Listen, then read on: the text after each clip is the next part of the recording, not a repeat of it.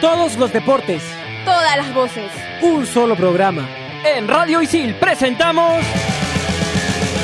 En todas las canchas. Hola, hola, ¿cómo están? Bienvenidos a En todas las canchas, un programa de Radio Isil. Estamos como todas las semanas con toda la información deportiva nacional e internacional junto a Fernando Loza, Alberto Vega, quien les habla, Oscar Castro. Somos todos alumnos de periodismo deportivo y recuerden que pueden escuchar nuestro programa en Spotify. Hoy tenemos un programa con mucha información, tenemos un programa variado, tenemos eh, lo que ha sido la conferencia de prensa de presentación del Dakar, eh, de la ruta del Dakar para el 2019, eh, competencia que va a ser íntegramente en Perú. Por primera vez se va a correr el Dakar en un solo país. También tenemos lo que ha sido la coronación de Daisy Cori, tetracampeona en la Olimpiada de Ajedrez y también el campeonato de el campeón de campeones de Taekwondo que eh, terminó que, que, tuvo a Yulisa Díez Canseco como ganadora. Vamos a saludar a nuestros compañeros. Fernando Loza, bienvenido a En Todas las Canchas. Oscar, ¿cómo estás? Alberto, sí, una semana más aquí en Todas las Canchas, preparados y listos para compartir todas las novedades del deporte tanto nacional como internacional, como tú mencionabas, a la consagración de Yulisa Descanseco, que más adelante vamos a tener una entrevista con ella. Alberto, ¿cómo estás? Hola Fernando, hola, ¿qué tal Oscar? Y bueno, sí, tenemos una entrevista importante con Yulisa Díaz Canseco para poder hablar sobre el taekwondo. Yulisa, eh, muy buenas tardes, bienvenida en todas las canchas. Sí, muy buenas tardes, ¿qué tal? Encantada de estar con ustedes. ¿Cómo estás? Hace poquitos días nomás aterrizaste en el Perú y de frente fuiste a competir aquí al Polideportivo. Cuéntanos un poco cómo se dio este, este triunfo tuyo el fin de semana. Así es, el domingo estuve compitiendo en el Nacional Campeón de Campeones, donde reúne a los mejores taekwondistas del país, los ocho mejores clasificados. Y, bueno, gracias a Dios me fue muy bien. Hice, tenía tres combates. El primer combate, lamentablemente, la chica de Arequipa no pudo presentarse. Y los siguientes dos combates bastante bien, bastante holgado. Eh, me parece que gané por una diferencia de 20 puntos con las dos chicas y me quedo con eso, ¿no? Con las buenas sensaciones que tuve, eh, puse en práctica lo que estuve entrenando, ya venía con un plan estratégico para, para los combates y sobre todo practicar lo que, lo que se está entrenando porque tenemos objetivos mucho más grandes que se vienen más adelante, así que esto era como un test para mí y, contentísima de haber logrado lo que se buscaba.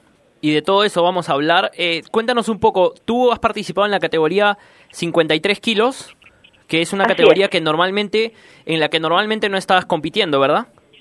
Exacto, mi categoría es la categoría de 49 kilos y también la olímpica, que es lo que va a participar para los Juegos Panamericanos y Juegos Olímpicos. Pero para evitar las bajadas de peso y también tener un poquito más de roce con chicas que me van a exigir un poco más, he subido de categoría y estoy alternando las categorías en diferentes campeonatos y este campeonato se decidió, mi equipo técnico en Estados Unidos decidió que debía competir en 53 para mantener el plan y no cambiar la rutina de entrenamiento para el control del peso, sino seguir manteniéndome fuerte, seguir con el programa de fortalecimiento y, y no afectar en nada, ¿no? Porque fue un campeonato que me avisaron de la noche a la mañana, días antes de, de ese evento, cinco días antes de que tenía que viajar. Así que para no cambiar nada, se decidió que compita en esa categoría y, bueno, yo muy bien, me sentí súper bien, es una categoría que cada vez me estoy adaptando mejor y posiblemente en un futuro será mi próxima categoría. Perfecto, estamos con Yulisa Díez Canseco, taekwondista eh, nacional. Eh, Fer, querías hacer una pregunta. Sí, sí, Yulisa, ¿cómo estás? Ah, tomando como referencia que no era tu categoría, ¿le das un valor agregado a esta conquista? Por supuesto que sí, siempre eh, competir en casa tiene un valor especial, no solamente eh, sentimental, por decirlo así, sino porque aquí en Perú es eh, como motivación y, y, ver los nuevos talentos que tienen todas las ganas, ¿no? Aquí todos quieren el cupo en, en, el, en el equipo nacional y van con todo, entonces poder competir en casa y sacar el título para mí es súper bueno porque sigo demostrando que estoy en las mejores condiciones y que puedo dar más. Yulisa, ¿cómo estás? Alberto te saluda. ¿Afecta un poco de que no tenga todavía un presidente electo para la federación? Joao Tanaka ha renunciado y esto afecta, podría afectar en la nueva designación. ¿En la designación para el equipo de los Juegos Panamericanos? ¿te no, no, no, no, no, para presidente de la federación. para que puedan elegir Bueno, un nuevo presidente? Yo creo que ese es un, un tema administrativo, hay toda una directiva y que ellos tendrán que tomar las medidas del caso porque hay un vicepresidente, así que imagino que, que esto lo, lo arreglarán ellos, no, no debería afectar porque los deportistas, nuestro trabajo es entrenar y es lo que estamos haciendo. Para mí fue una sorpresa que pasara toda esta situación porque como te digo me enteré cinco días antes del campeonato que debía venir y llegué dos días antes del evento, competí y ese mismo día durante mi combate sucedió todo esto, o sea, me enteré al salir incluso, no estuve al pendiente, pero no debería y ojalá que no, ojalá que no por el bienestar de, de los deportistas, por el bienestar del deporte peruano en general, de que no sucedan estas cosas cuando los Juegos Panamericanos, que es un evento tan importante para el país, se ve afectado de alguna u otra manera. ¿Y algún representante de la federación ha hablado directamente con ustedes sobre esta posibilidad? ¿O todavía no han Por tenido una no. comunicación? Por ahora no se sabe No, nada, No, se sabe nada. estamos a la, a la espera de, de qué es lo que va a pasar. Como te digo, yo, yo sigo entrenando, eh, que es el papel que me corresponde, y mirar hacia el futuro, ¿no? Ahora, la verdad es que si esto pasa, eh, es voltear la página y seguir adelante, que los Juegos Panamericanos lo tenemos encima y ahí el reto está presente, no va a cambiar, pase lo que pase, entre quien entre, los retos no cambian, los deportistas entrenamos a full y vamos con todo. Yulisa, contémosle a la gente un poco lo que pasó en, el polideportivo, en lo que tú contabas. Eh, justo al momento de pelear, tuvo el combate frente a Alba Fernández, a la cual venciste en la final por 24 a 8. Eh, el saliente presidente eh, toma el micro y anuncia su renuncia. ¿Fue así? Al parecer fue durante mi combate. Claro, Como mientras que tú digo, estabas Yo, ajá, peleando, yo estaba compitiendo y... tú estabas concentrada y no escuchaste nada. Así es, mi concentración es al 200% que no me di ni cuenta que estaba ahí de pie, él hablando. Eh, estaban justo haciéndose un reclamo por un punto a la cara, así que todo el combate se había parado. Y bueno, yo me enteré incluso después de celebrar con mi familia de toda esta situación. Terminé mi combate, celebré con mi entrenador, fui a, a saludar a mi familia, a la gente que me estuvo apoyando, agradecerles y cuando cogí fui a coger mis cosas y cambiarme es ahí donde me enteró la noticia y para mí fue fue algo sorpresa no, Eh. no sabía nada ¿Y tienen conocimiento del porqué de la renuncia de, de Tanaka? por ahora no eso es lo que se espera que se diga qué es lo que ha pasado y se y se informe a, a toda la, familia del taekwondo y sobre todo que que se dé la solución, que se siga adelante, como te digo, los deportistas estamos comprometidos y seguimos entrenando y eso es un tema administrativo que imagino que todas las autoridades correspondientes tomarán las medidas del caso y, y solucionarán esto cuanto antes con, con los Juegos Panamericanos encima, pues habrá que solucionarlo cuanto antes. Yulisa, y hablando un poco más de ti, ¿para el 2018 ya se acabaron las competencias o todavía te queda otra más? No, lamentablemente ya no, me encantaría. En realidad estaba en el calendario que se había preparado para mi planificación, estaba un Open en París y un Open de Croacia en lugar de, de venir aquí al Nacional porque esos campeonatos me daban rank- puntos en el ranking mundial y olímpico, pero no, no me apoyaron, la federación decidió no apoyarme para esos eventos por falta de presupuesto y me dijeron de venir aquí a competir y pues por mantener el- ritmo competitivo decidí aceptarlo y, competir aquí. Así que con este campeonato ya cierro el año.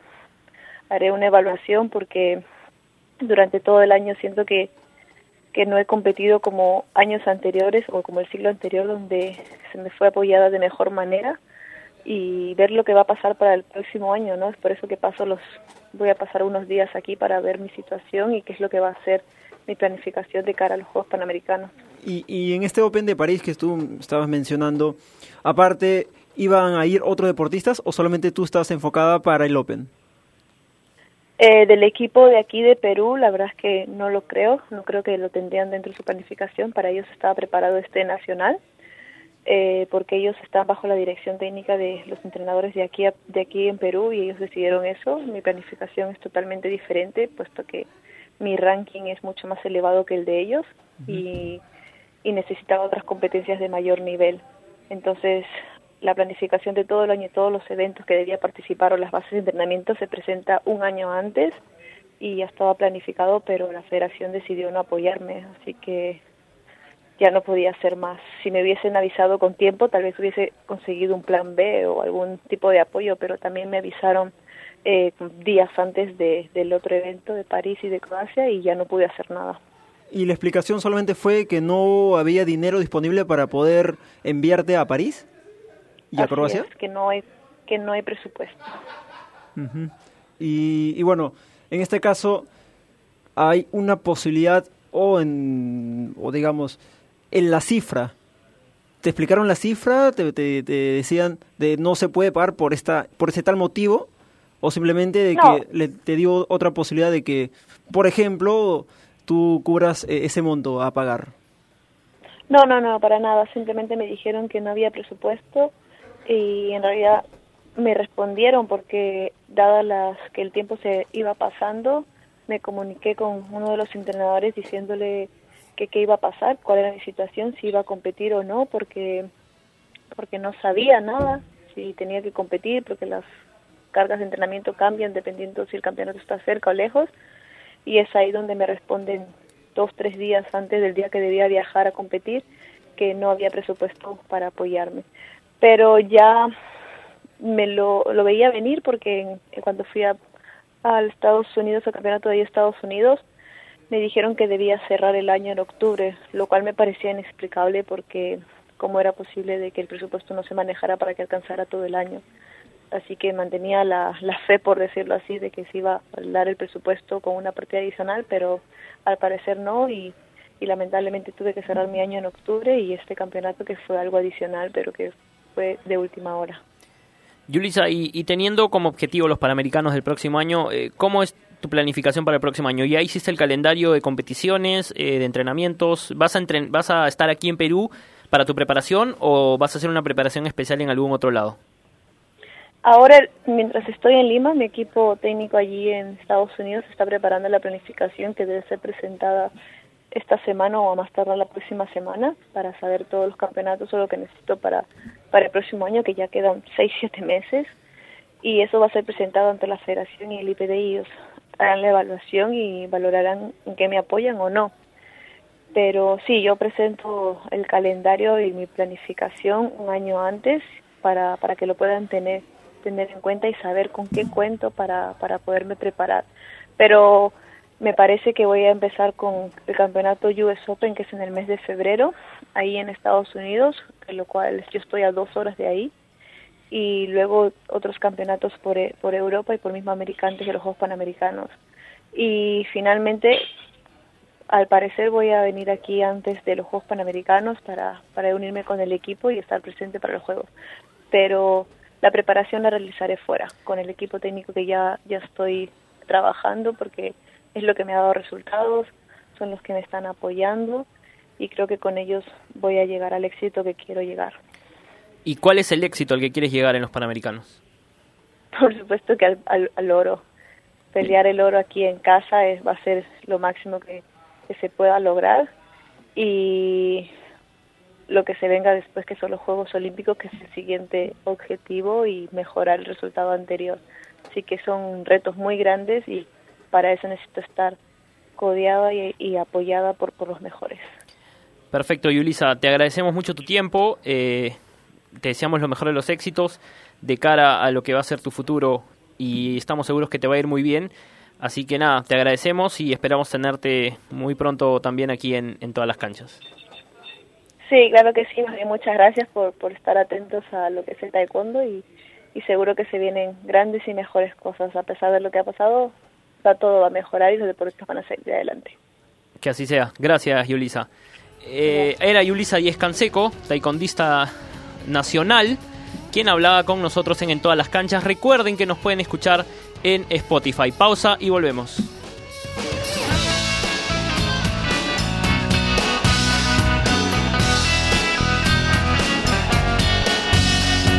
En ISIL pensamos en tu empleabilidad y tenemos una propuesta ideal para ti. 21 carreras, acreditaciones internacionales, convenios académicos y horarios flexibles. Cuotas desde 590 soles. Estudia en ISIL y aprende haciendo. Estudia animación 3D en ISIL, la única carrera en el país avalada por Studio Art de Hollywood. Estudia en ISIL y aprende haciendo. Aprende comunicación integral de la mejor manera, trabajando para clientes reales. Estudia en ISIL y aprende haciendo. Estudia nuestras especialidades de computación e informática en ISIL y podrás obtener las certificaciones más destacadas de la industria. Estudia en ISIL y aprende haciendo. Más información en isil.p.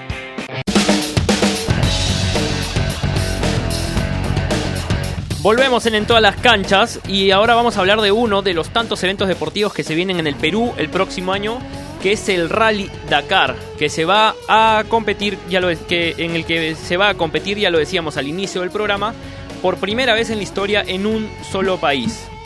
Es un honor también que sea la primera vez en un solo país y que sea en el Perú, ¿no? Así es, y justamente hoy en Francia se realizó la conferencia de prensa del Dakar, eh, donde se presentó y, se dieron algunos detalles de lo que va a ser el próximo año este gran torneo eh, en el que participan autos, motos, cuatrimotos y camiones. Vamos a escuchar lo que decía el presidente del Dakar, Etienne Lavín, ahí en París el día de hoy.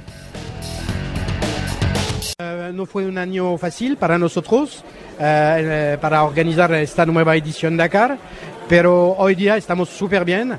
Tenemos realmente un evento espectacular, un nuevo formato con 10 etapas solamente, pero 10 etapas de excepcionales, con uh, dunas, con arena.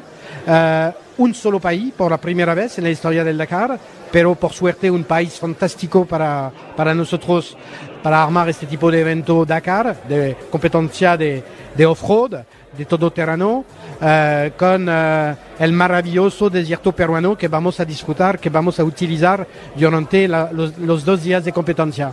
Y uh, al fin, una participación fantástica porque este año tenemos uh, casi 335 vehículos en competencia. Es realmente un récord de participación. Uh, en la competencia auto tenemos más de 125 vehículos en competencia. Son cifras excepcionales y estamos realmente muy orgullosos de esta nueva edición Dakar 100% peruano. Solamente 10 etapas, a la diferencia del año anterior, a donde teníamos 14 etapas, un formato un poco más corto, pero súper intenso. Todos los actores internacionales del Dakar uh, están presentes en esta próxima edición. Pensamos que esta próxima edición Dakar será realmente un éxito y uh, un éxito 100% peruano.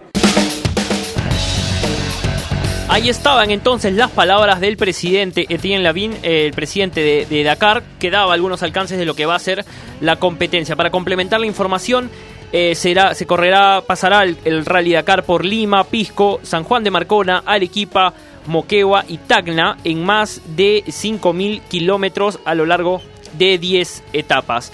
Antes de continuar con la información, queremos saludar a nuestra compañera que ya se encuentra con nosotros, Carolina Dávila. ¿Cómo están compañeros? Muy buenas tardes y a la gente que nos está escuchando en todas las canchas porque tenemos mucha información, el polideportivo para todos ustedes. Perfecto. Nuestra amiga eh, Yana Velarde, que estuvo con nosotros hace algunas semanas, va a competir en el Dakar, eh, a la cual le tenemos mucho cariño y que esperamos que le vaya muy bien. Con eso eh, cerramos la información del Dakar. Fer. Hablamos del Dakar, que es un evento que se va a realizar el próximo año acá en Perú, pero aquí también en Lima, el 1 al 7 de diciembre, se va a desarrollar lo que es el sudamericano de baloncesto en silla de ruedas. El campeonato va a ser en La Videna, ¿sí? Eh, van a participar selecciones como Chile, Argentina, Uruguay, Brasil, Bolivia y Ecuador, y este torneo cuenta con el aval de la Federación Internacional de Baloncesto en silla de ruedas y otorga tres cupos para lo que serán los Juegos para Panamericanos que se van a desarrollar en nuestra capital el próximo año. Eh, escúcheme, acabo de hablar con Joao Tanaka, lo acabo de llamar hace minutos nomás. Me ha respondido. Él es el, el expresidente de la Federación, de, la Federación de, Taekwondo. de, Taekwondo. Y no ha querido declarar, no ha querido declarar, pero he grabado la parte en el que hemos estado conversando un poco. Voy a reproducirlo. ¿Lo puedo reproducir? ¿Sí? Ok. Entonces, sucede que él se ha desligado oficialmente de la federación, pero por lo menos de acá a dos semanas no va a poder hablar, no quiere hablar. Le he dicho, le he tratado de insistir para que pueda conversar con nosotros, pero no ha querido. Entonces vamos a ver lo que nos dice el señor Tanaka. Pero él, él no puede o no quiere hablar. No, no quiere hablar. No quiere hablar. De repente quiere mantener en- para sí Por mismo. menos por ahora, Por ¿no? ahora, Sí, ¿no? sí. Que es mejor guardar silencio. Fue polémica su, Sí, su sí. renuncia en medio de un combate, de un campeonato nacional. Vamos a ver por qué, por qué tomó De- la decisión en ese momento. Sus declaraciones dejaron mucho para la interpretación, ¿no? Pero ya. verdad ya sé, ya sé para qué es. Este, por el momento yo no pienso dar ninguna declaración. Eh, lo que he puesto en mi Facebook es lo único que voy a decir por ahora. Más adelante, una vez que déjame terminar de sanear lo que tengo que sanear para poder cerrar mi- mis cuentas claras y ya más tranquilo, quizá de acá unas dos semanas ya pueda hablar. Por ahora tengo que terminar de cerrar bien mi salida de la federación. Nada más te digo, por favor. Disculpe, disculpe, ¿todavía no se ha desligado completamente Sí. de la federación o ya lo No, no, no, no, no, no. Yo ya renuncié. Ya hice mi renuncia, ya la presenté al Consejo Directivo y ya la presenté al IPD. Lo único que me falta ahorita es simplemente cerrar las cuentas pendientes que las tengo yo por mi viaje a Corea y al Mundial de Taipei. Nada más.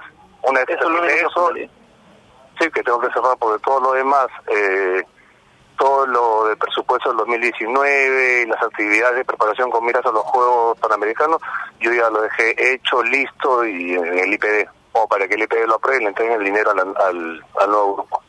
Y, y disculpe la última pregunta, ¿quién sería su sucesor? En este tiempo, hasta, eh, ¿quién, quién sería su sucesor hasta que se defina un nuevo presidente? Supuestamente debe asumir el vicepresidente, el señor Eduardo Camargo. El señor Camargo. No, de- no, no debería haber problemas por porque se mantenga la misma junta directiva. Ah, Ok, ok, eh, porque la junta directiva es hasta 2020, ¿podría ser? Así es. Ok, hasta 2020. Bueno, bueno, bueno, señor Don. Bueno, fueron las palabras breves nomás de- del- del expresidente de la Federación de Taekwondo, el señor Joao Tanaka. No quiere hablar.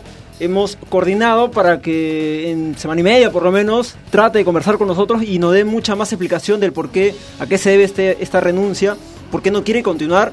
El señor Camargo va a ser el sucesor porque es el vicepresidente Sí, de la. Federación. Ajá. Es hasta 2020. En 2017, el año pasado, ha sido elegido. Reelegido. Reelegido, porque Ha sido el- en el reelegido, sí. 2013 fue la primera vez Sí, elegido. Ha sido reelegido, entonces el digamos el tiempo hasta quedarse es hasta 2020 y no hay ningún problema de que se quede El su junta directiva, sí, junto con el señor Camargo y, y los demás eh, que digamos están y presiden la junta directiva. Y esperemos que esta junta directiva pues se pueda mantener y que no siempre saquen de repente un pañuelito al aire o haya entretiempos para que puedan, ¿sabes qué? Renuncio por esta ocasión y mantenemos en silencio, sino que toda una junta directiva se pueda mantener con un plan ya para realizarlo. Y, y él habló en su Facebook, justamente lo tengo acá.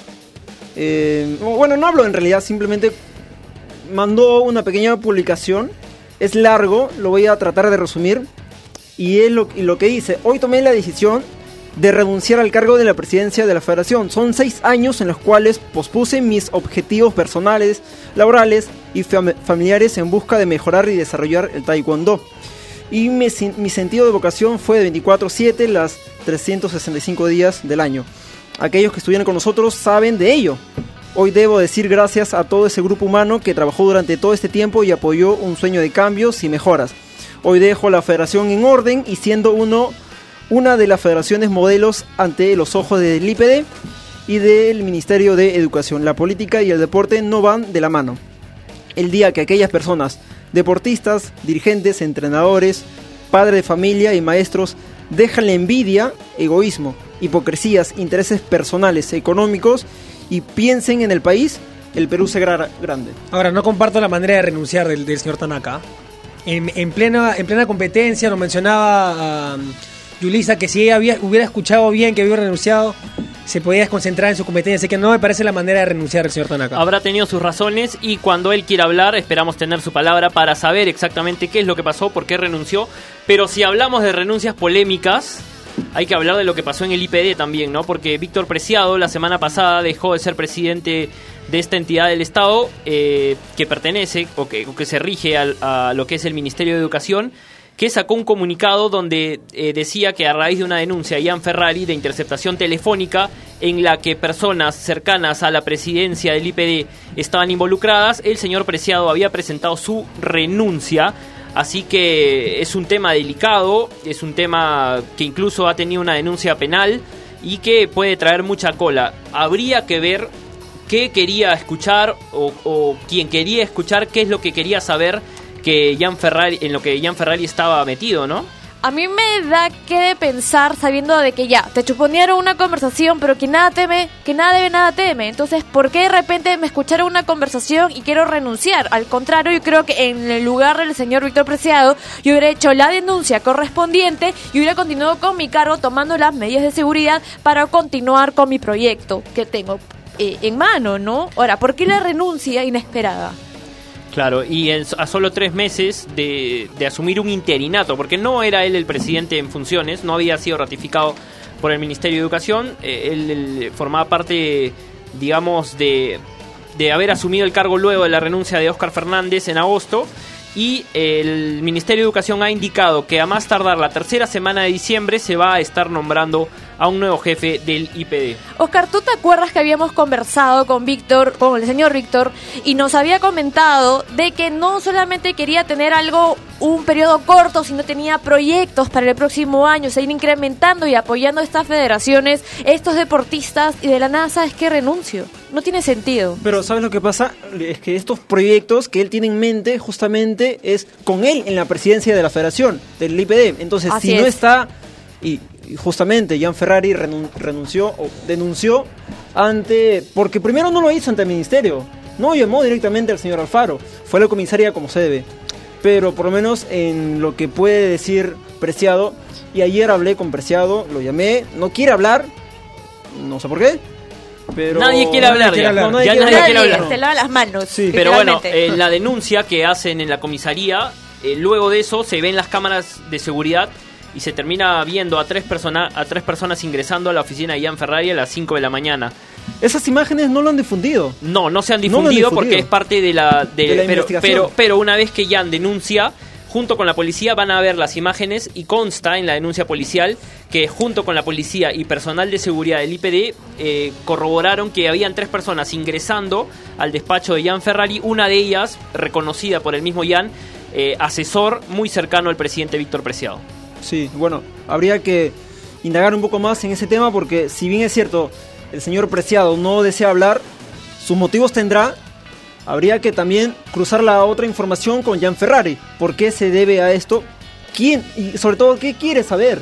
¿Por qué el señor ¿Qué hay Preciado, detrás? que es el presidente, que sabe todo, por qué quiere saber de lo que está trabajando Jan Ferrari? Es que Simplemente no por ese tema. Y Jan tampoco quiere hablar. No, tampoco Es quiere que hablar, no, siempre el presidente es el que sabe todo. Tú no En teoría, sabes. ¿no? En teo- teoría, claro, en Por lo menos el que sí. supervisa de alguna manera, pero algo habrá hecho alguien o una un grupo por debajo de él que no le ha gustado. Por ahí también hay que averiguar También, qué sí, pasaría. Vamos a ver entonces en qué termina ese tema. Antes de finalizar el programa tenemos que hablar de Daisy Cori, que se proclamó tetracampeona de ajedrez en el torneo continental de ajedrez de las Américas. Sí, en medio de tantas noticias, creo que una buena noticia nos caía bien, ¿no? Se coronó eh, tetracampeón del torneo continental de ajedrez Qué en Colombia, se coronó este sábado, donde participaron 32 jugadoras de 9 países distintos. Así es, este ha sido un gran año para el ajedrez. Recordemos que su hermano Jorge Cori, quien Julio, de quien Julio Granda dice es su sucesor, eh, ganó eh, dos medallas de oro en las Olimpiadas eh, de ajedrez de este año. Y además se suma hace algunas semanas el maestro Julio Granda le pudo ganar al gran maestro Anatoly Karpov en una partida de alguna manera de exhibición, pero en la que tomó mucha relevancia esta noticia porque Karpov terminó muy ofuscado y a las justas le eh, dio la mano, cosa que es un tema protocolar. eh, y no quería al comienzo, pero finalmente terminó dándole la mano a, a Julio Granda por ese tema de que no esperaba esa derrota. Señor Julio Granda, ¿será un familiar de Alessandra? Por ahí, Pero- tío. No, no, no, lo que pasa es que es Alexandra Grande. Grande. Es grande ah, y él es gra- grande. Granda. Julio Granda, Ok. sí. Pero volviendo a Daisy, para cabe resaltar también que terminó el torneo invicta, sí, con 7 puntos.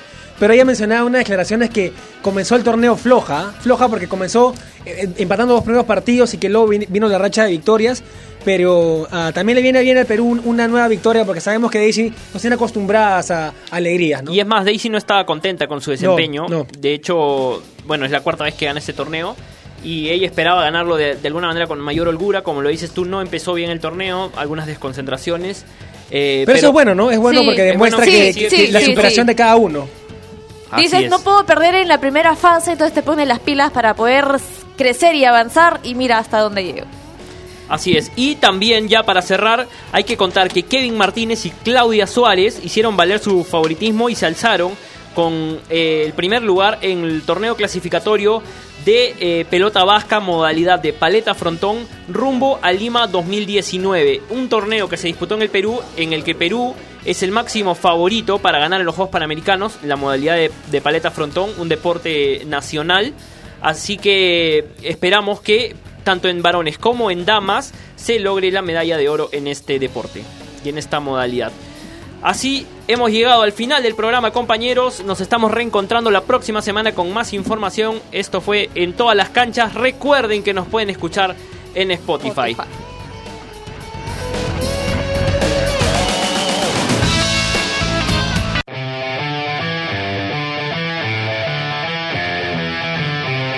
Radio Isil presentó En todas las canchas.